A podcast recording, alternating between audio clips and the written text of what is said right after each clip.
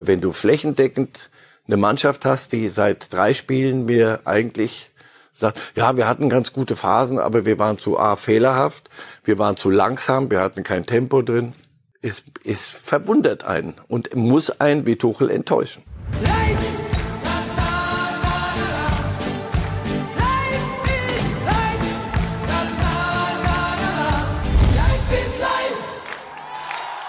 Dumm und dümmer ist hoffentlich nicht das Motto der heutigen Sendung, aber ganz gewiss das Motto für den Meisterkampf. Darunter haben wir es nämlich gestellt, nachdem Bayern und Dortmund sich am Wochenende ja gegenseitig überboten haben beim Verpassen von Chancen. Und damit herzlich willkommen zu Reif ist live. Wir sind mittendrin in einer super Fußballwoche, denn am Wochenende, wie gesagt, Chancen liegen gelassen. Die Bayern hätten jetzt vier Punkte Vorsprung haben können. Die Dortmunder könnten jetzt punktgleich sein. Nichts von alledem ist es geworden. Beide haben letztendlich unentschieden gespielt. Es sind weiter zwei Punkte Abstand und natürlich dann Bayern gegen Man City am Mittwochabend. Neuen Trainer in der Bundesliga haben wir auch. Herzlich willkommen zurück, Paul Dardai und ein bisschen internationaler Fußball. Das also das Programm bei Reif ist live mit Marcel Reif. Hallo Herr Reif. Ich grüße.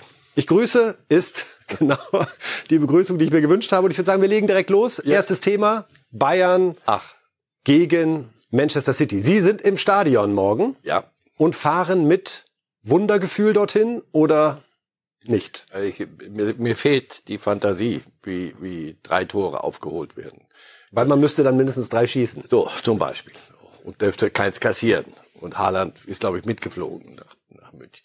Also das, das ist zu viel. Das, die drei Tore in, in City waren, glaube ich, zu viel. Jetzt geht es darum, vielleicht mit dem Sieg anständig sich zu verabschieden und versuchen dann die Scherben aufzukehren und zu gucken, was man noch kitten kann von dem, was da so rumliegt.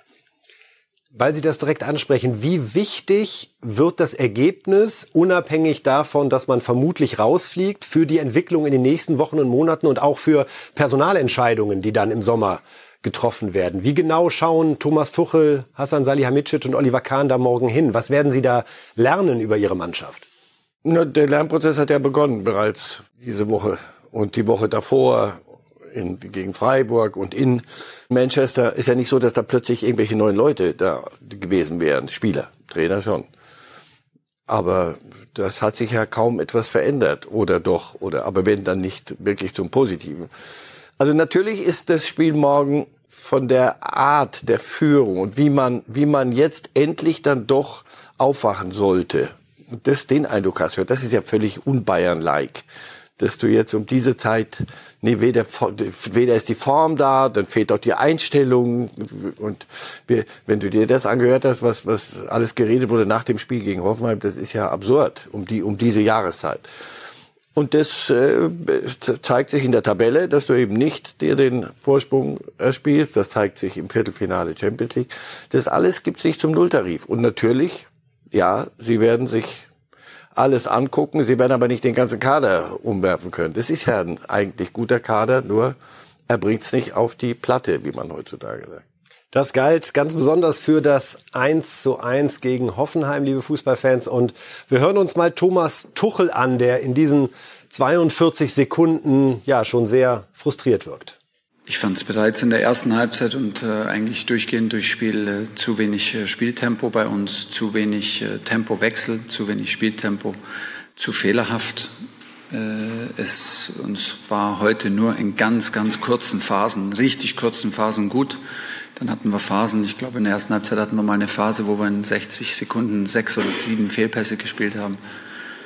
Das ist dann unterm Strich zu fehlerhaft. Ja, es geht natürlich, mir geht es ums Ergebnis, aber die Art und Weise war heute nicht genug und äh, auch eine Enttäuschung für uns, für mich und äh, weiß auch nicht genau, wieso es so ist, aber das war, das war nicht genug.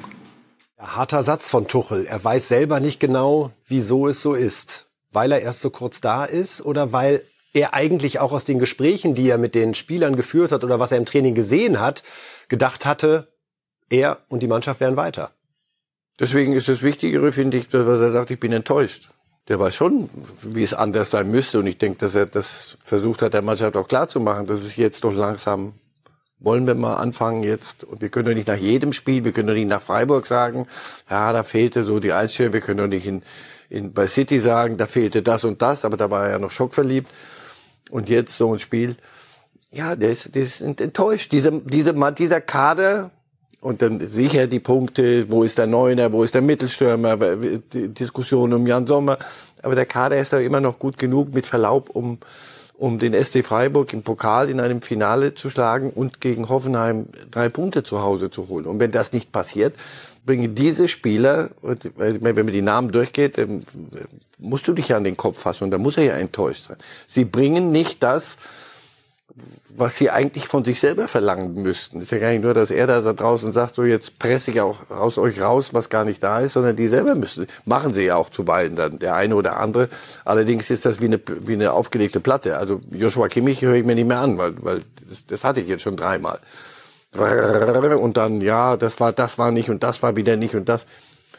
Thomas Müller, ja, eigentlich hätten wir und haben wir aber nicht. Nein, das, das ist nicht Bayern-like. Das ist um diese Jahreszeit, dabei bleibe ich, kann ich mich nicht an einen FC Bayern erinnern, der dermaßen in mehreren Spielen nacheinander, dir kann mal ein Spiel aus, der, aus den Händen fallen, das ist ja okay.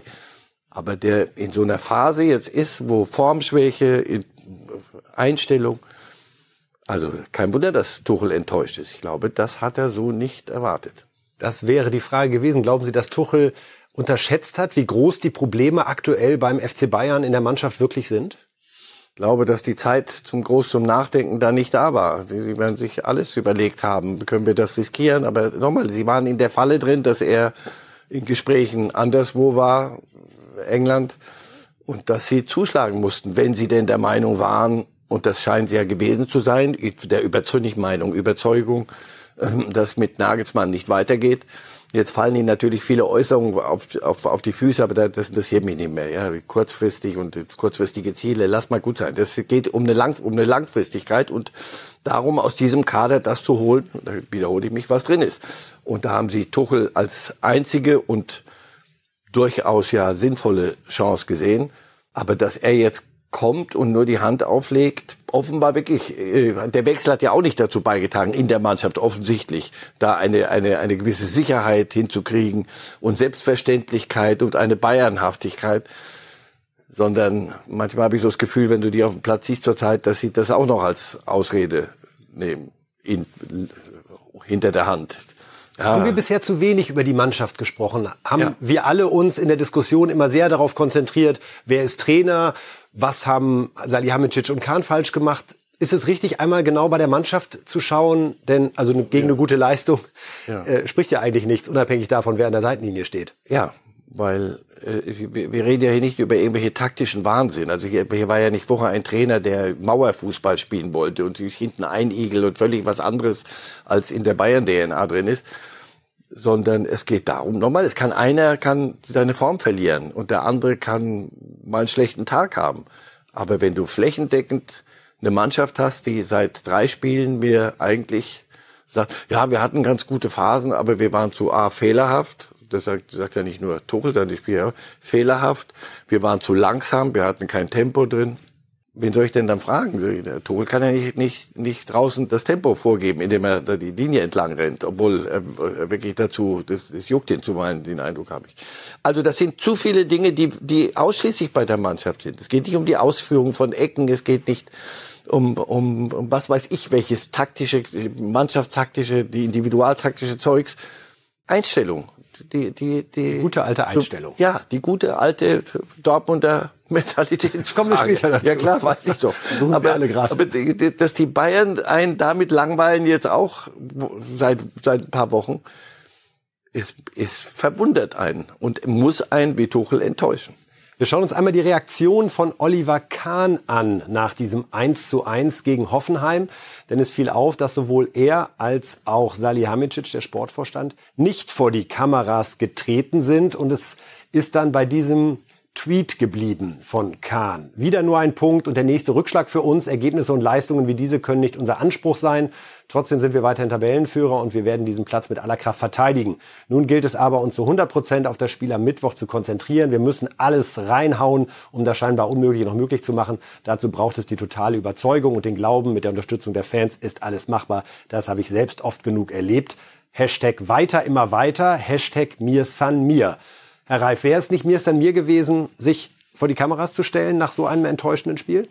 Ja, was hätte er denn anderes und mehr und intensiver beschreiben oder einklagen sollen als, als Tuchel? Ich glaube, sie wollen jetzt den Trainer das mit der Mannschaft machen lassen. Man könnte sagen, sie haben sich da weggeduckt und wieder den Trainer alles erklären lassen nach einer großen Enttäuschung. Ja, aber nochmal, der Trainer ist für mich, deswegen Tuchel ist, ist auch nicht, kann, für mich ist er nicht raus aus der, aus der Verlosung. Die Einstellung einer Mannschaft, dafür ist ein Trainer zuständig. Ich kann nicht alles verändern in, in, mit drei, vier, fünf Trainingseinheiten, die er hatte. Aber dass ich die Mannschaft dazu bringe, an ihr Limit zu gehen, das ist auch eine sehr, eine der vornehmsten Aufgaben eines Trainers. Insofern, ich glaube, sie lassen ihn das erklären und sich mit der Sache beschäftigen, mit der sportlichen Leistung dieser Mannschaft weil ich sonst ja, wir, wir, wir haben doch lang genug über Bande gespielt. Was meinen Sie denn jetzt wirklich? Und das ist, das ist das große Projekt Nagelsmann und das ist, lassen wir uns auch nicht kaputt reden von niemandem. Ich glaube, die haben selber gemerkt, auf, lass mal, lass mal nicht quatschen jetzt. Die Mannschaft redet genug und zwar Mist auf dem Platz zurzeit und die, also das, so wie sie spielen mit den Füßen und äh, Tuchel ist neu da gibt es äh, Welpenschutz, ja lächerlich beim Champions League-Sieger. Aber da gibt es eine Zeit, die man ihm geben muss. Und da kann ich nicht sagen, fußballerisch, wieso kriegst du das nicht alles hier auf, auf Hochglanz? Aber eine Einstellungsgeschichte, die ist es ja, ist ja, ist ja nicht mehr. Ist ja nicht, nochmal, die haben ja nichts Kicken verlernt, haben auch nicht ihre unbegabten Cousins geschickt, sondern das sind alles noch die und das, was hinten auf dem Trikot draufsteht. Und die musst, müsstest du jeden anklopfen und sagen, hallo, was ist hier los? Also, ob, die, ob da einer mehr oder weniger redet, es ist auch genug gequasselt in den letzten... Einen Quassler haben wir noch. Äh, okay. Und das soll nicht despektierlich sein, sondern wir wollen noch mal erinnern an Oliver Kahn und seinen Auftritt beim Bayern-Bankett nach dem 0 zu 3 in Manchester. Besondere Atmosphäre da zu spüren. Dann gibt's immer noch ein Rückspiel. Ja, sieht nicht so gut aus. Nur ich habe im Fußball schon Unglaubliches erlebt, vieles erlebt und wir haben auch die Pflicht. Wir haben die Pflicht, in diesem Rückspiel nochmal alles, alles, was möglich ist, reinzuwerfen, alles zu versuchen. Richtig überzeugt klang er da nicht, oder? Er sagt ja die Wahrheit. Es, es, hat schon alles gegeben. Ja klar hat es alles gegeben, aber er sagt ja auch, es sieht nicht so doll aus. Aber wir haben die Pflicht, in der Tat ich glaube, diese Mannschaft muss man mal an ihre Pflichten auch erinnern. Ist das ein Charaktertest für die Spieler morgen gegen Manchester City? Ich glaube ja. Ich glaube ja. Das, das Ergebnis ist, so komisch das klingt, gar nicht mehr so wichtig, weil ich nicht, wie gesagt, ich nicht glaube, dass ich das reparieren lässt gegen eine Mannschaft wie City. Wenn die nicht völlig äh, einen Systemabsturz haben, ist das eigentlich nicht zu machen. Aber wie du dann gegen eine solche Mannschaft, nach dem, was du zuletzt verbockt hast, auftrittst, das ist ein Charakter, ja, Mentalitätscharaktertest, was immer das Charakter ist. Du musst den Leuten was anbieten jetzt mal wieder. Die Mannschaft ist gefragt. Bayern hat es im Europapokal zweimal geschafft, zumindest einen Zweitore-Rückstand wieder wettzumachen. Äh, das eine war noch unter Pep Guardiola, da hat man dann aus einem 1 zu 3 bei Porto im Rückspiel ein 6-1 gemacht und 1988 nach einer 0 zu 2 Heimniederlage gegen Inter dort mit 3 zu 1 gesiegt. Aber sonst sind die Europapokalwunder sicherlich eher in der Weser angedockt gewesen in den letzten Jahrzehnten. Nun denn, wir werden schauen, wie es läuft und hören einmal zu, wie Pep Guardiola jetzt die Situation bei Bayern einschätzt. Zum einen aufgrund des 1 zu 1 gegen Hoffenheim, aber auch der Auseinandersetzung zwischen Manet und Sané. Sie wissen, der Schlag in der Kabine nach dem Manchester-Spiel und der Aufregung, die daraus entstanden ist. Pep Guardiola. Manchmal braucht man einen Konflikt, damit das Team zusammenarbeitet. Da bin ich mir ziemlich sicher. Es ist kein Schwachpunkt für sie. Es ist eher ein starker Punkt gegen uns. Auch da bin ich mir ziemlich sicher. Ich kenne diesen Verein sehr gut. Ich kenne ein paar Spieler von ihnen. Auch wenn ich mir die Situation gegen City zu spielen nicht vorstellen kann. Wenn wir dort spielen, werden die Spieler ihr Bestes geben. Am Mittwochabend wird Bayern seine beste Leistung abrufen. Denn ich bin mir ziemlich sicher, was hier passiert wäre, wenn die Situation umgekehrt gewesen wäre. Mit so einem 0 zu 3 Rückstand, einem nicht gewonnenen Spiel danach und diesem Konflikt. Da wird das Team sich denken, okay, das ist ein Finale für uns. Wir wissen ganz genau, was zu tun ist. So werden sie denken, da bin ich mir ziemlich sicher. Hat er wirklich noch Bedenken, Herr Reif, oder ist das jetzt gerade seine Taktik, um die Mannschaft ja davor zu bewahren, nicht zulässig nach München zu fahren? Wo also, Haaland zum Beispiel bisher immer verloren hat. Ja, okay. Also ich soll allen Mini Ernstes, Hoffnung. Ja, ich soll allen Ernstes doch wieder einfach ernst nehmen, was Pep Guardiola. Nein, das habe ich mir lange abgewöhnt. Pressekonferenzen sind für ihn nicht nicht wirklich sinnhaft, sondern er lässt das über sich ergehen und erzählt dann solche Dinge. Ja, das würde ich auch sagen. Ich würde auch zur Mannschaft sagen, Leute, aber ihr wisst schon, also das ist immer noch Bayern München, wir führen 3-0. Also wir müssen schon noch unseren Job machen. Und deswegen bitte lest nicht irgendwas und, und haltet euch nicht fest an irgendwelchen Schlägen in deren Kabine oder sonst was, sondern macht euren Job. Aber nehmen wir den Gedanken von Manet noch einmal auf. Würden Sie ihn spielen lassen? Gerade jetzt, nach dieser Suspendierung, gerade jetzt gegen einen englischen Verein? Wenn er so trainiert hat, dass er das verdient, weil die anderen, die gespielt haben und er nicht, so doll ihre Plätze nicht verteidigt haben, finde ich. Also klar, müsste, Leute, wir reden immer noch über Sadio Mané, also irgendwann müssen wir den doch auch ernst nehmen als Fußballspieler, ja oder nein? Und also die andere Geschichte ist vorbei, das haben sie geklärt, das ist ja auch in Ordnung, fertig. Ähm, aber jetzt geht es auch um fußballerisch. Dazu muss er aber an, sich so angeboten haben, dass Tuchel gar nicht an ihm vorbei kann. Hochspannend, also Bayern gegen Manchester City am Mittwochabend und gerade auch die Aufstellung wird tief blicken lassen, was Tuchel gerade von Sané, Gnabry, Mané, Musiala, Müller und vielleicht auch Choupo-Moting hält, der möglicherweise doch spielen kann. So, jetzt schauen wir auf die Bundesliga-Tabelle nach diesem Spieltag und man könnte sagen, können wir uns eigentlich schenken, denn vorne hat sich ja nichts geändert, aber es macht noch mal deutlich, ja, was in Sachen Meisterkampf möglich gewesen wäre für beide. Beide haben sie unentschieden gespielt, beide können sie damit nicht zufrieden sein. Dortmund hat gegen Stuttgart tatsächlich ein 2 zu 0 und ein 3 zu 2 in Überzahl noch vergeigt. 3 zu 3 ging es aus und Bayern nur 1-1 gegen Hoffenheim. Danach ein bemerkenswerter Auftritt von Edin Terzic, dem Dortmund-Trainer bei der Pressekonferenz, der es bei seiner Analyse nicht nur bei diesem Spiel belassen hat, sondern weit zurückgeschaut hat. Es gibt halt Gründe, wieso wir es nicht geschafft haben, in den letzten zehn Jahren ganz oben zu stehen. Es gibt Gründe, wieso ich in den letzten Wochen ähm, häufiger dafür kritisiert wurde, dass wir sehr demütig mit dieser Situation umgehen, in der wir sind. Und trotzdem ist es unsere Aufgabe, bei all der Enttäuschung und bei all dem, was wir heute erlebt haben, wie gesagt, äh, nachdem wir dachten, dass Werder Bremen so der Tiefpunkt war und wir daraus lernen wollen, geht es darum, vorwegzugehen. Es fällt mir schwer, ihr wisst das, das ist hier eigentlich der Raum, wo ich meine, meine Mannschaft und meine Jungs und uns als Gruppe beschützen will, die Energie beschützen möchte. Aber es fällt mir halt schwer, weil es einfach ja, so unnötig, so, so dumm ist. Ja, so dumm. Er spielt auf das Werder-Duell an. Da haben sie aus einem 2-0 sogar ein 2 zu 3 gemacht. Herr Reif, spürte Terzic an diesem Wochenende dass er mit Borussia Dortmund nie deutscher Meister werden wird? Fürs Erste jedenfalls wird es schwer auf diese Art. Das, das hat er gespürt. Und wir haben doch ja auch äh, Dortmund hochgelobt zuweilen. Und zu Recht. Waren ja auch tolle Spiele dabei. Als sie nach der WM in der Bundesliga angefangen haben, dann hatte, hattest du den Eindruck, dass sie auch gerade Mentalität, was die Mentalität angeht, was die, was die, die breite Brust angeht, dass sie da sehr viel weiter waren. Und dann kriegst du so, so ein Spiel. Das ist natürlich auch falscher Zeitpunkt. Äh, Bayern sind in einem, in einer schwierigen Phase. Also mehr liegen lassen als die Bayern zurzeit. Mehr kann, das kann, mehr Angebote wird es nicht geben für niemanden. Und das spürt er. mit Dortmund, klar kannst du irgendwann kannst du Meister werden, aber wie gesagt, dann musst, musst du anders auftreten, musst die Dinge anders, anders zu Ende führen.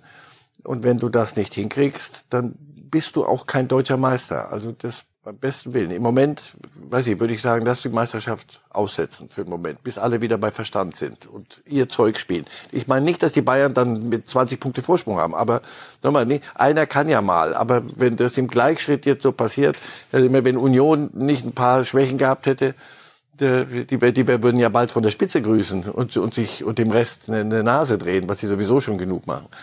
Also deswegen. Diese guten Gründe, von denen er sprach, es gab gute Gründe. Was glauben Sie, meint er damit? Ist es wirklich so ein Thema, dass Dortmund sich über Jahre eingeredet hat, wir können nicht Meister werden? Es ist ein bisschen dann gefährlich. auch nicht liefert ja, in der Sekunde? Genau das habe ich gedacht, als er das gesagt hat am Wochenende. Ich habe es ja gehört am, am Samstag. Das, da dachte ich, jetzt, jetzt spielst du aber die, die alte Leier wieder. Und das heißt, du, du, du kriegst wieder so eine, es ist wie immer. Es ist das Murmeltier grüßt wieder. Das, was ihr doch irgendwann mal verändern wolltet. Es wird immer mal schlechtere Spiele geben und irgendwann mal verlierst du. Das ist doch das Normalste von der Welt. Nur dieses, ach, wir sind halt Dortmund. Ich kenne das aus Leverkusen immer. Wenn man sagt, eigentlich, aber ach Gott, du, Meister werden wir sowieso nicht. Dritt gewinnen wir mal, nächste Woche verlieren wir mal. Es ist, ach, alles halb so wild. Dieses, da dachte er, er ist, sie wären weiter. Und ich glaube, Mannschaft hat ihn jetzt eines Schlechteren belehrt. Weil nochmal, es ist, die wissen auch, der Kalender ist, gilt für alle. Es ist nicht irgendwie, oh, Anfang der Saison, das kriegen wir alles noch geregelt, sondern jetzt, jetzt ist eine Chance da, war eine Chance da und die ist weg. Und nochmal, wenn die Bayern halbwegs ihr Ding spielen, dann weiß er, haben wir keine Chance.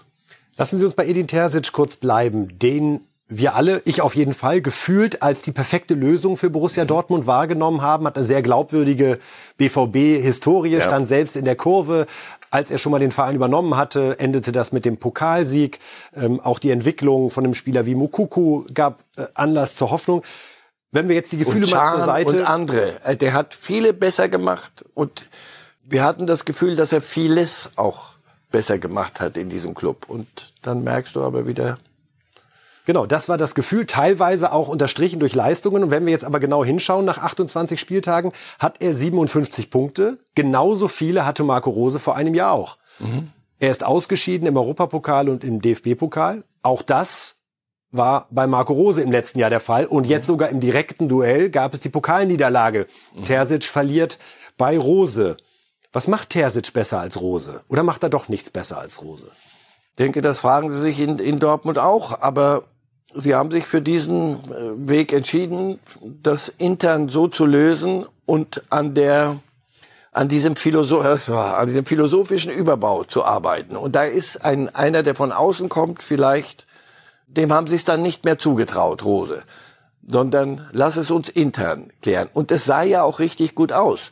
Nur, ich bin jetzt auch ratlos. Soll ich ihm jetzt sagen, wie er das, das, das lösen soll? Das, es ist wieder Dortmund. Es ist genau, das Wochenende war wieder so, was langweilt mich hier mit ihrem Meisterkampf? Das, das, den gibt es nicht. Äh, doch, weil die Bayern mitmachen jetzt gerade und, und ihnen ihren Meisterkampf servieren auf dem Silbertablett und den Dortmundern. Aber sie nehmen es nicht. Und es ist wieder Dortmund.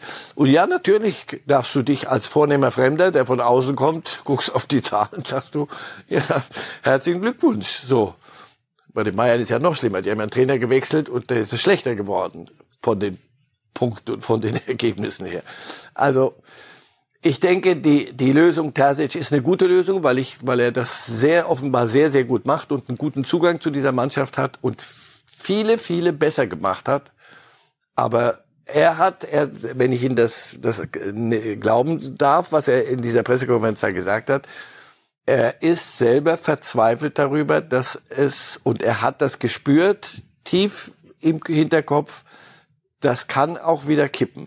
Die, wir, wir, wir kriegen nicht diese Wucht, diese Konstanz hin. Und wie gesagt, man kann ein Spiel verlieren, aber so verdaddeln, und das war nicht das letzte, sie haben auch auf Schalke zwei Punkte weggedaddelt, weil sie am Ende das nicht zu Ende gespielt haben. Und dann kommt immer wieder derselbe Mentalitätskram. Ja, aber wie willst du es, nennen wir es anders, erfinden wir ein neues Wort, ist mir wurscht. Am Ende wird es so sein, auf der, in der Tabelle wirst du wieder den Bayern den Vortritt lassen. weil du es nicht aufhebst, was sie liegen lassen. Wir reden viel über die Führung bei Bayern. Muss auch die Führung beim BVB, Zorg in der Vergangenheit, jetzt Kehl, äh, Aki Watzke, der die ganze Zeit den Verein führt, müssen die hinterfragen, ob sie mit dem Thema Meisterschaft anders umgehen müssen? Muss eine grundsätzlichere, offensivere Auseinandersetzung damit her, um auch es glaubwürdig den Spielern gegenüber zu vermitteln, dass die dann auch im entscheidenden Moment den Schritt machen? Sie haben doch vorhin zu Recht gesagt, lass uns doch mal bei, über die Spieler der Bayern reden. Es sind die Spieler der Dortmunder. Es ist der Kader, den sie gebaut haben und der ist nicht stabil. Da sind Spieler drin, da haben sie falsche, wir kommen ja gleich noch sicher zu dem einen oder anderen. Sie, sie haben da bestimmte Ideen gehabt und die funktionieren nicht. Manches ist besser geworden. Ein Emre Can, wie gesagt, wie ein Neuzugang. Ein Julian Brandt haben wir vergessen, den, den Terzic wirklich rausgeholt hat aus einem, aus, aus dem, irgendwo aus dem Schatten. Aber das reicht immer noch nicht, um in dieser Mannschaft diese, diese Stabilität hinzukriegen. Und darüber werden sie völlig klar und deutlich nachdenken müssen. Und da wird es die eine oder andere romantische Lösung möglicherweise nicht geben. Ein Foto will ich Ihnen zum Abschluss noch mal zeigen. Da ist der Jubel von Mokuku zu sehen nach dem 3 zu 2 für Dortmund, wie er VfB-Torwart Bredlo da aus nächster Nähe anschreit. Hat mich so ein bisschen an den Kimmich-Moment erinnert, nach dem Freiburg-Ding. Sind das auch so Dinge, die zeigen, dass... Hm, das ist, das ist ein junger Kerl, Hintern versohlen. Fertig. sein muss. Einfach. Mit den Klaps auf den Hintern und sagen, sag mal, oder um Gottes Willen jetzt. Ja, ja. Ja, schon okay. Kommt, kommt mit allem. Nein, hingehen und da hört zu. Was ist, das, das macht man nicht. Was soll das? Kind, du musst noch lernen. Denn wir spielen nächste Saison wieder gegen die. Und das kann sein, dass der Torwart wieder da ist und andere da sind. Dann kriegen wir Zeug, was wir nicht brauchen. Also benimm dich. Komm. Das ist nur schlechtes Benehmen, ist ungezogen. Aber nicht, nicht mehr. Jetzt wollen wir reden über Bayern und Dortmund zusammen im nächsten Slot. Es geht um zwei Spieler, deren Situation, zumindest die Frage, wie es weitergeht, doch vergleichbar ist. Sadio Mané und Marco Reus.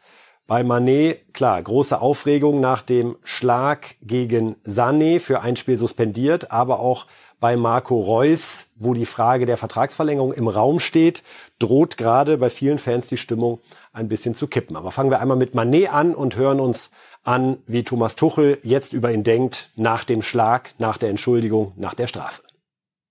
Bin da, ich bin sein, sein erster Anwalt und sein erster Verteidiger. Äh, ich kenne ihn jetzt so lange, ich kenne sein Umfeld.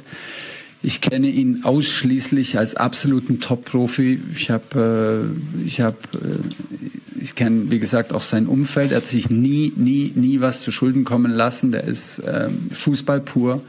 Der hat mein vollstes Vertrauen, hatte er vorher und hatte auch nach diesem Fehler, den er da gemacht hat. Jeder hat den Recht, jeder hat das Recht, auch mal einen Fehler zu machen, auch mal über die Stränge zu schlagen. Das war too much und zwar gegen den Verhaltenskodex in, in der Mannschaft und äh, ganz sicher auch den Verhaltenskodex vom FC Bayern München. Das ist klar kommuniziert, das ist eingesehen, dass eine Entschuldigung hat stattgefunden, die absolut glaubwürdig ist. Gibt es auch überhaupt keinen Grund daran, überhaupt im geringsten zu zweifeln. Und deshalb hat er mich da als Verteidiger und Anwalt an seiner Seite. Soweit Tuchel zu Manet. Thema ist ausgeräumt. Fußball. Jetzt. Er ist doch noch Fußballspieler oder, oder ist er, braucht er Anwälte oder Verteidiger, der braucht einen Trainer und diesem Trainer muss er etwas anbieten, weil er Sadio Mané heißt und Sadio Mané ist, aber nichts, nichts oder kaum etwas davon über längeren Zeitraum schon zeigt. Marco Reus wird im Mai 34 Jahre alt, verhandelt über eine Verlängerung in Dortmund. Interessante Umfrage, nicht repräsentativ, die wir digital gemacht haben. Danach sind 77 Prozent gegen einen neuen Vertrag für Reus hat Reus bei allen sportlichen Qualitäten, die er für sich als Fußballer hat, das Problem, dass er so das Gesicht der nicht Meister werden Ära beim BVB ist? Ja, weil er Kapitän ist und weil er auch wegen Verletzungen, aber auch wegen wegen Formschwächen und ein, einzelnen Situationen jetzt bei dem 3 zu 3 in Stuttgart, das Abwehrverhalten, weil er Dinge zeigt, die ihn natürlich angreifbar machen als Kapitän. Und der Kapitän ist die, die erste Figur der, der Mannschaft. Also deswegen, das war ja die Überlegung, nehme ich an, in Dortmund. Verlängern wir mit ihm, weil er das Gesicht dieser, dieses, auch dieses Clubs ist und, und noch bleiben soll. Wenn das aber dermaßen kippt, dann ist das, was gut gemeint ist, könnte zu einer Belastung werden. Also die, die, die Kapitänsbinde, das, das, das kannst du nicht machen. Also Non-Playing Captain, weiß ich nicht, das gibt's, weiß nicht, in welchen Sportarten das lustig ist. Aber ähm, das, das, die Diskussion wird es geben und die, die, wenn sie verlängern, müssen sie die sehr schnell beenden, denn sonst Fans denken ganz simpel und die haben ja recht. So wie der BVB auftritt und das ist unser Kapitän, also müssen fragen wir den als Ersten und so trittst du auf als Erster. Also deswegen, weil ihr die beiden so zusammen auf eine, auf eine Seite da schreibt, Reus Manet, ähm, der eine ist irgendwie noch nicht da und der andere ist nicht mehr da. Es ist schwer zu vergleichen. Aber beide sind unzufrieden mit ihrer Situation und die Frage, die dahinter Nein, steht, ist und, und man darf auch sehr unzufrieden sein mit ihrer mit Leistung. Dem, mit ihrer Leistung. Absolut. Deswegen. Darum die Frage, hätte es für alle Beteiligten, damit meine ich sowohl die Spieler als auch die Vereine, doch etwas Befreiendes, wenn im Sommer alle getrennte Wege gehen?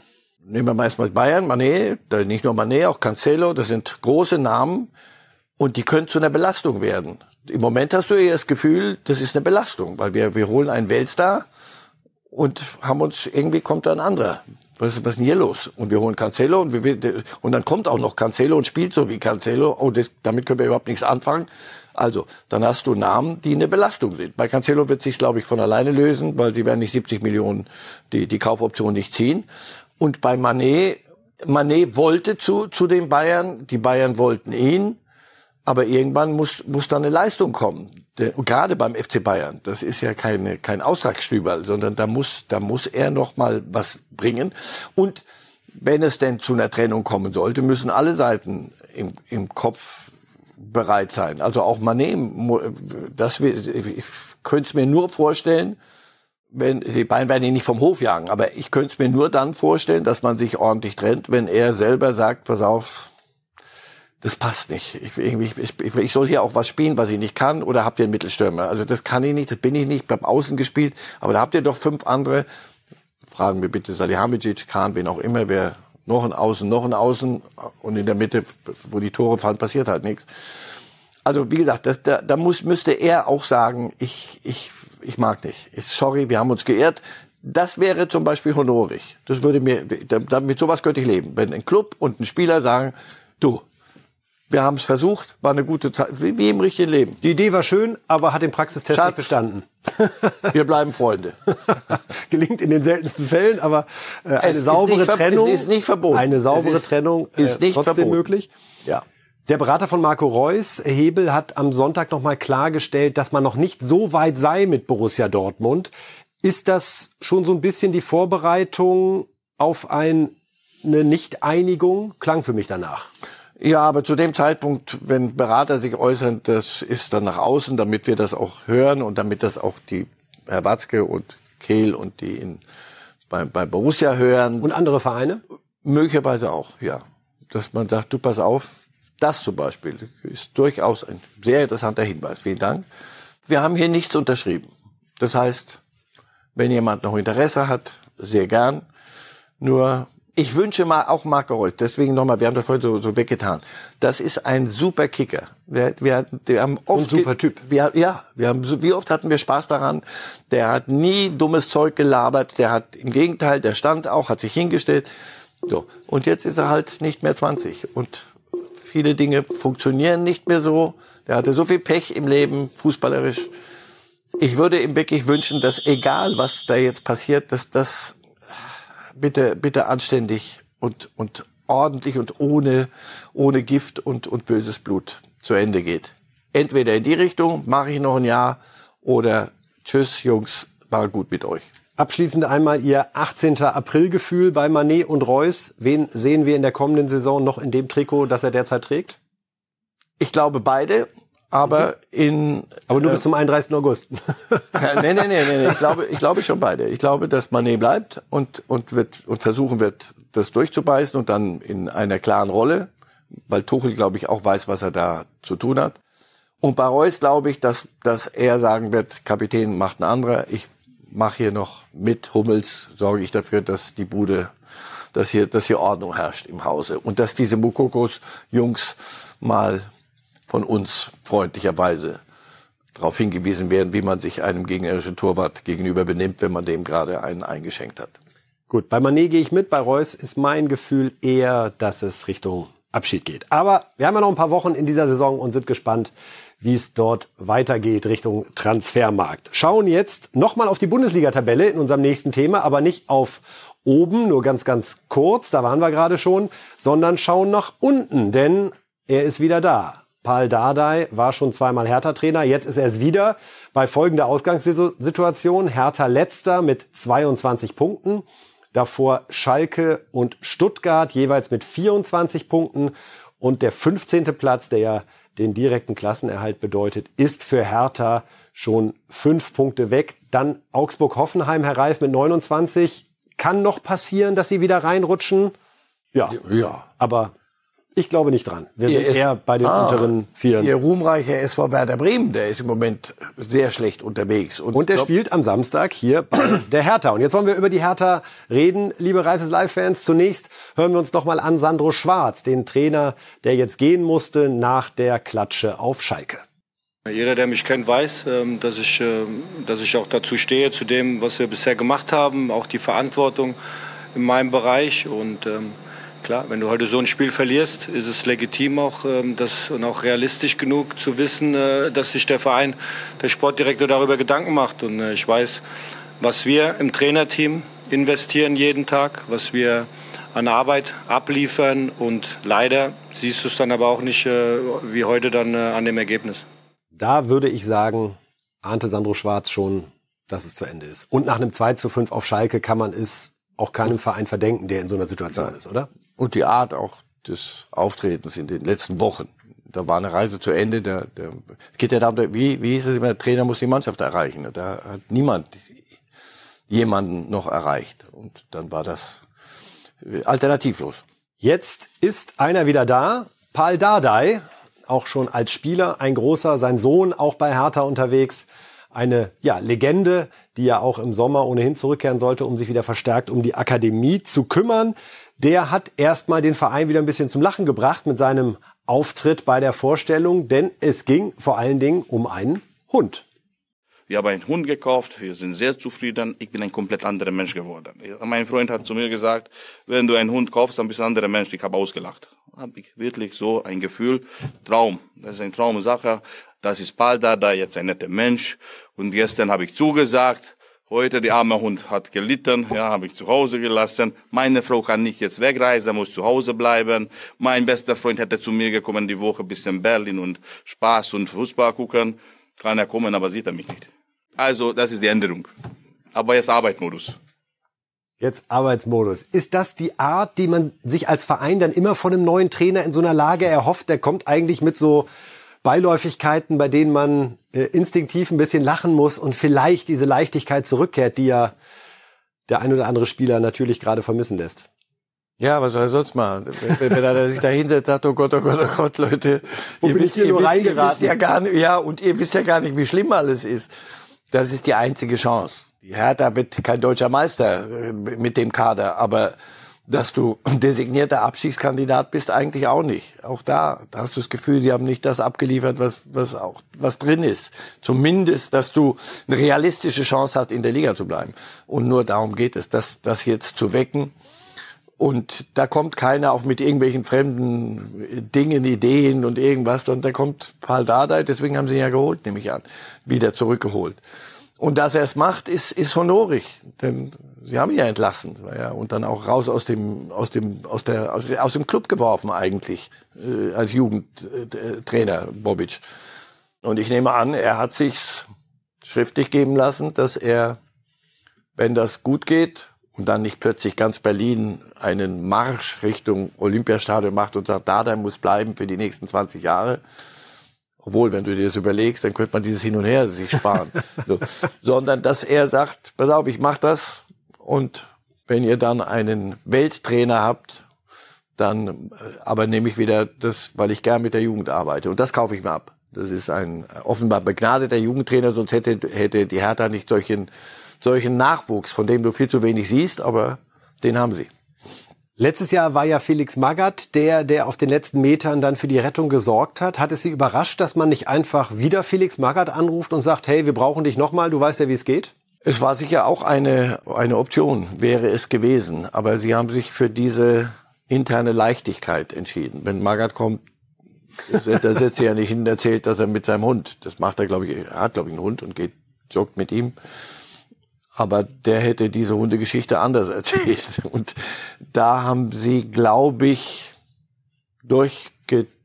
durchgecheckt im Kopf, was spricht für, was spricht gegen und haben gesagt, das hatten wir schon. Wenn wir damit jetzt wiederkommt, das glaube ich verfängt nicht. Es sind ja auch noch einige der Spieler da. Und deswegen, am Ende was, ist, ist es eine charmante Lösung. Verzweiflung pur ist sowieso jetzt, weil die Tabelle lügt ja nicht, beim besten Willen nicht nach so vielen Spielen.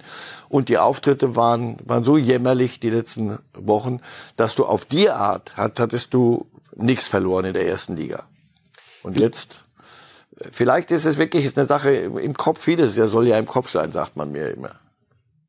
Vielleicht spielt es ja auch eine Rolle, dass mit Bernstein mittlerweile ein ehemaliger Hertha-Ultra-Präsident ist, der eine ganz bestimmte große Nähe dann natürlich zu so einem Volkshelden, einem Hertha-Helden wie Dardai hat. Und ob unfair oder nicht, wir wollen ihn trotzdem noch mal vorspielen, was Bernstein am 29. Januar zur Personalie Sandro Schwarz gesagt hatte und der Perspektive, wie man mit ihm weiterarbeiten möchte. Also die Überzeugung, habe ich eingangs gesagt, dass sie von den Gremien sowohl Präsidium wie auch Aufsichtsrat da ist. Sprich, Sandro steht wie eine Eins. Sandro hat unsere Rückendeckung. Die Überzeugung und die Glaubenskraft ist schon die Hinrunde und das spielerische Element, was wir gesehen haben im, in der Weiterentwicklung dessen. Und wir denken auch, dass wir auf der Position eine Kontinuität brauchen, weil auch da haben wir in den letzten Jahren durchaus den einen oder anderen Trainer haben kommen und gehen gesehen. Und da glauben wir mehr an die Kontinuität, an das Zusammenstehen und das gemeinsame Miteinander. Bereut Bernstein diese Worte, die er vor zweieinhalb Monaten gesprochen hat? Er hat das schon sehr grundsätzlich formuliert, dass mehr Kontinuität auf der Trainerposition herrschen soll bei der neuen Hertha, die er als Präsident formen will. Gucken Sie mal schnell mal auf YouTube. Herbert Heiner, Kahn, Salihamidzic und wer immer bei den Bayern, Julian, musst du nur Sandro, musst du durch Julian ersetzen. Geht nicht anders, sagen Sie. Äh, selbst was man sich vornimmt, am Ende kommen sechs und, Niederlagen in Serie und ja, aber, halt aber ohne Himmel. Ich, ich glaube allen Beteiligten, ich glaube auch bei den Bayern, Uli Hoeneß, dieses, ich glaube wirklich, dass die zu einem Zeitpunkt X sagen, das ist doch unser Trainer. Wir haben uns doch was überlegt, der kriegt das hin. Wir das kriegen, machen wir. Und dann kommt irgendwann ein Moment, äh, guck mal, wie wir, wie wir kicken. Und nur darum geht's. Guck mal, was die da, was die da abliefern. Das, das geht nicht. Und deswegen ein bisschen entdramatisieren. Ich, ich würde gern Bernstein sagen, so spricht ein Abstiegskandidat, aber der Tabellenführer hat es, hat es nicht ganz unähnlich äh, veranstaltet. Also ich glaube, das ist, das ist Teil des Deals und dann kommt wieder ins Spiel und du sagst so, aber jetzt mit dem Spiel wird ja alles, wird ja alles gut. Okay, gut, mit dem nicht, aber beim nächsten Mal muss jetzt aber dann wirklich, denn sonst, nee, nee, nee, das, das können wir ja gar nicht zu Ende denken, weil sonst gehen ja alle unsere, unsere Pläne, unsere, unsere Projekte gehen ja den Bach runter. Und ja, sie sind bei den Bayern zu, zu, zu Bach gegangen und hier äh, den Bach runter und hier bei Hertha auch. Irgendwann, Sie, wir können doch nicht jetzt sagen, ihr habt doch damals im Januar das gesagt, wieso nach dem Spiel gegen Schalke, wieso entlasst ihr den? Nee, weil Schwarz selber gesagt hat, Leute, das kann ich gut verstehen. So, so kann die Hertha nicht weiterspielen, sonst ist sie weg. Trotzdem noch ein Satz zu Bernstein, der ja den Verein schon anders aufstellen will. Und auch die Mitglieder haben ihn ja gewählt, weil sie da mhm. eine andere Hertha wollten. Und man beobachtet immer noch einen großen Rückhalt bei den Fans. Kurve ist immer voll, große Unterstützung. Aber Bobic gefeuert, Trainer gefeuert, Platz 18. Und der Berliner Weg soll es jetzt sein. Dann Und Union in die Champions League. So, dann musst du, ja, musst du irgendwann dich fragen, was machen wir grundsätzlich falsch? Denn die da drüben in Köpenick, ich meine, so ein Witz, was sie mit uns veranstalten, ja? Du bist hier. Äh, Aber bislang ist auch der Weg von Bernstein gescheitert, muss man sagen. bisher ist alles, was sie probiert haben, von Klinsmann Big City Club bis Berliner Weg und wir bleiben bei dem Trainer und dann machen wir das. Aber jetzt wird's der Pal City Club. Jetzt wird's der Pal, ja. Wir gucken, was kommt. wir schauen zum Abschluss Pal Dardai müssen Sie mal kommen mit Big City, was der in Aufs Restprogramm gucken wir ganz am Ende nochmal von der Hertha als kurze Einschätzung, bevor es in den großen internationalen Fußball geht hier bei Reifes Live an diesem Dienstag. Also Hertha jetzt gegen Werder. Brisantes Spiel, wird ausverkauft sein, weil die Bremer mhm. sich entschlossen haben, mit 20 bis 25.000 hier anzurücken. Mhm. Danach Bayern Hertha. Hm, nun ja, so dann wird's richtig schön knistrig. Gegen Stuttgart, in Köln, gegen Bochum, in Wolfsburg. Da könnte man sagen, du hast alles in der eigenen Hand. Es geht schlimmer, muss man es sagen. Es geht schlimmer. Oder? Ach so, oder der Druck ist so, sie kriegen den Druck aus den Köpfen nicht raus und du hast drei Endspiele gegen direkte Konkurrenten. Ja, aber besser Endspiele als besser als wenn es schon zu Ende nur ist. Nur Bayern, Dortmund, ja. Leipzig. Endspiel ist ja immer, da kommt erst noch ein Ende. Aber also das ist der Gegner. Schafft's härter? Nochmal, sie haben auch Spiele gezeigt und Halbzeiten gezeigt, wo du dachtest, ja, das ist da unten haben die nichts verloren. Also den, die Klassenerhalt ist das Mindeste, was was sie hinkriegen sollten. Aber trauen Sie sie ihnen noch zu? Sage ich Ihnen am Wochenende, wenn der nach, nach dem Werder-Spiel. Der erste, naja, der erste Auftritt mit mit Dardai, weil jetzt geht's um Wunderheilung. Ich wenn nicht, gar nichts gegen Bremen passiert, dann werden sie die Woche drauf wahrscheinlich ja, auch gegen die Bayern verlieren und ja, dann und wenn eine Wunderheilung nicht passiert, dann passiert sie halt nicht. Dann bleibt man krank. Hast du das Elend. So, von dem Elend des 18. Platzes in der Bundesliga in die Premier League. Und da gab es ein frisches 6 zu 1 von Jürgen Klopp mit Liverpool bei Leeds gestern Abend. Alle getroffen, auf die er die Hoffnungen setzt. Jota, Salah mit Doppelpack, Gakpo, Nunez auch getroffen. Und Jürgen Klopp hat dann hinterher aber auf eine Szene nochmal hingewiesen, bei der ihm richtig das Herz aufgegangen.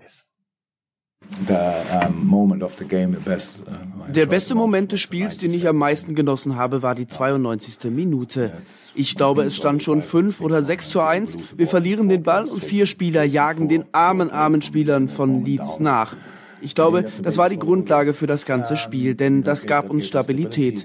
Im Pressing war es definitiv das beste Spiel, das wir in dieser Saison gemacht haben. Im Ballbesitz wahrscheinlich auch. Wir waren ruhig, haben mit kleinen Pässen gearbeitet und so die Richtung vorgegeben. Also, bestes Spiel der Saison, sagt Klopp. Wir schauen auf die Tabelle, was das große Ziel Champions League dazu sagt, was uns jetzt ja schon seit einigen Monaten begleitet. Also Liverpool derzeit auf Platz 8 mit 47 Punkten, vierter Newcastle mit 56 Punkten. Wir haben das Wunder gibt selten, haben sie gesagt, wahrscheinlich keins in München und vermutlich auch keins in Liverpool, denn Champions League ja, weil wir reden heute wieder über ein 6-1, aber letzte Woche haben ja. wir wieder über irgendwas anderes geredet. Also bei Liverpool geht's, geht's rauf und runter, das weiß, wissen sie ja auch. Und wir gucken vorne trotzdem nochmal hin, denn hochspannend, Manchester City, vier Punkte hinter dem FC Arsenal, aber ein Spiel weniger. Das ist ein Nachholspiel gegen West Ham United. Sollten sie das gewinnen, ist es tatsächlich nur noch ein Punkt, nachdem Arsenal jetzt gerade zweimal unentschieden gespielt hat, gegen West Ham und gegen Liverpool. Also, es können. Und dann haben sie, haben sie es gegeneinander zu tun. Beide. Also dann gibt's das Endspiel um die englische Meisterschaft, Endspiel, City gegen, gegen Arsenal. Ja, bei Arsenal haben wir ja hier das ganze Saison. wie lange hält die Luft? Ja, wie lange hält die Luft? Und zurzeit atmen Sie durch. Sind Sie sehr, ist, ist, haben Sie sehr ausgeatmet, sehr ausgeatmet. Mehr geht nicht, mehr Luft ist da nicht drin. Jetzt, jetzt muss schnell was kommen, sonst hat er sie. Manchester City kann weiter vom Superdouble träumen mit Champions ja? League und Meisterschaft. So, jetzt aber Tore. Cadiz gegen Real. Nee, da gibt's zunächst keine Tore, sondern erstmal zwei vergebene Chancen von Benzema am Wochenende in Spanien. Großes Ding, da wird es noch nichts im ersten Versuch. Toll herausgespielt. Und dann ist Gibt er selten her, so eine Chance. Im Fallen. So, dann ist es die Latte, die er trifft.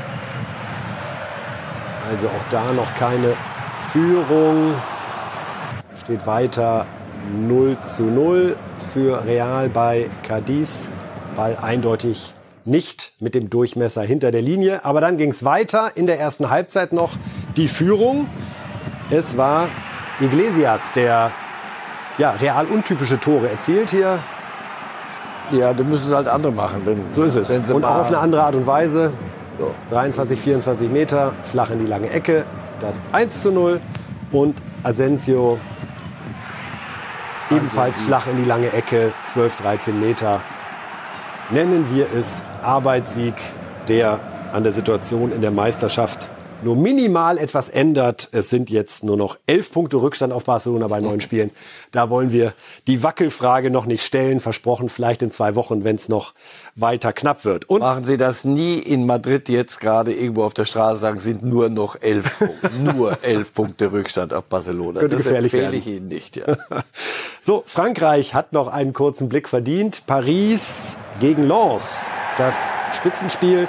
Zunächst die rote Karte für Abdul Samet. Zu Recht nach diesem brutalen Tritt gegen Hakimi. Ja.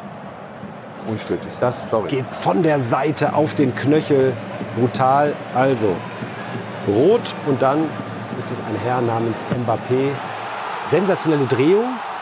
Sieht Mbappé. man so, finde ich, sehr selten im Rücken zum Tor und dann ist es fließend Sie, wär, Sie sollten viel Mbappé gucken. Sie werden viele Dinge sehen, die, die andere nicht können. Ohne ihn vorher zu stoppen, ja. hat er genau das richtige Tempo an der Stelle. Und es geht weiter. Nach dem ersten Treffer ist es Vitinha, der es auch auf die harte Tour macht. Und dann freuen sie sich auf das dritte Tor, was gleich kommt. Wieder dieser Mbappé, der wieder was macht, was man nicht so häufig sieht. Mit der Hacke legt er vor auf Messi. Das ist mal ein Doppelpass vom aller, allerfeinsten. Und die ja, beiden bravo, bravo, haben Spaß Messi. an der Stelle. Ja, aber das war schon auch ein Endspiel. Weil die, die Paris hatte, hatte sich völlig in der Depression des, Aussche des erneuten Ausscheidens aus der Champions League eingerichtet und hat das fing an, alles zu verdaddeln. Und offenbar hat irgendjemand mal gesagt, sag mal, seid ihr, habt ihr es noch alle? Und dann haben die gegen Lens, das ist der direkte Verfolger, haben die halt mal Gucken wir auf die Tabelle. Einmal gezeigt, wo der Hammer hängt und das. Wie ist die Lage in Frankreich jetzt nach diesem Sieg? Da kann man jetzt die Meisterschaft dann wohl doch endgültig verbuchen. Also Paris jetzt acht Punkte vor Marseille und neun Punkte für Lens eben durch diesen Sieg im direkten Duell. 31. Spieltag gespielt. Acht sind's noch. Sollte langen für Paris. Und jetzt tut's weh allen Paris-Fans, denn wir schauen auf die Champions League.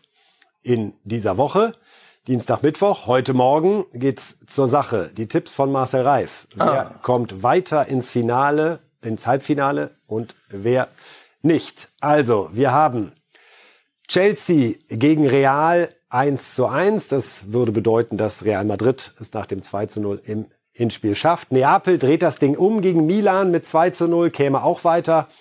Inter reicht gegen Benfica ein 1 zu 1 nach dem Hinspielsieg und Bayern ein 1 zu 1 gegen Manchester City. Das Ergebnis kann ich mir ja gar nicht vorstellen, Herr Reif. Also was, ich was, glaube, was, wie hätten Sie es gern? Also Minimum vier Tore wird's geben. Ich glaube, die werden marschieren, marschieren, kriegen den ein oder anderen Konter. Ich bin eher bei so einem 3-2 für Bayern.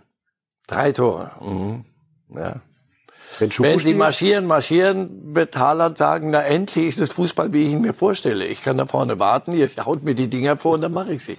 Und ganz unten wollen wir nicht vernachlässigen, Europa League würde bedeuten, ein 2 0 Auswärtssieg von Bayer Leverkusen bei Saint-Gilloise, dass wir einen deutschen Vertreter im Halbfinale hätten.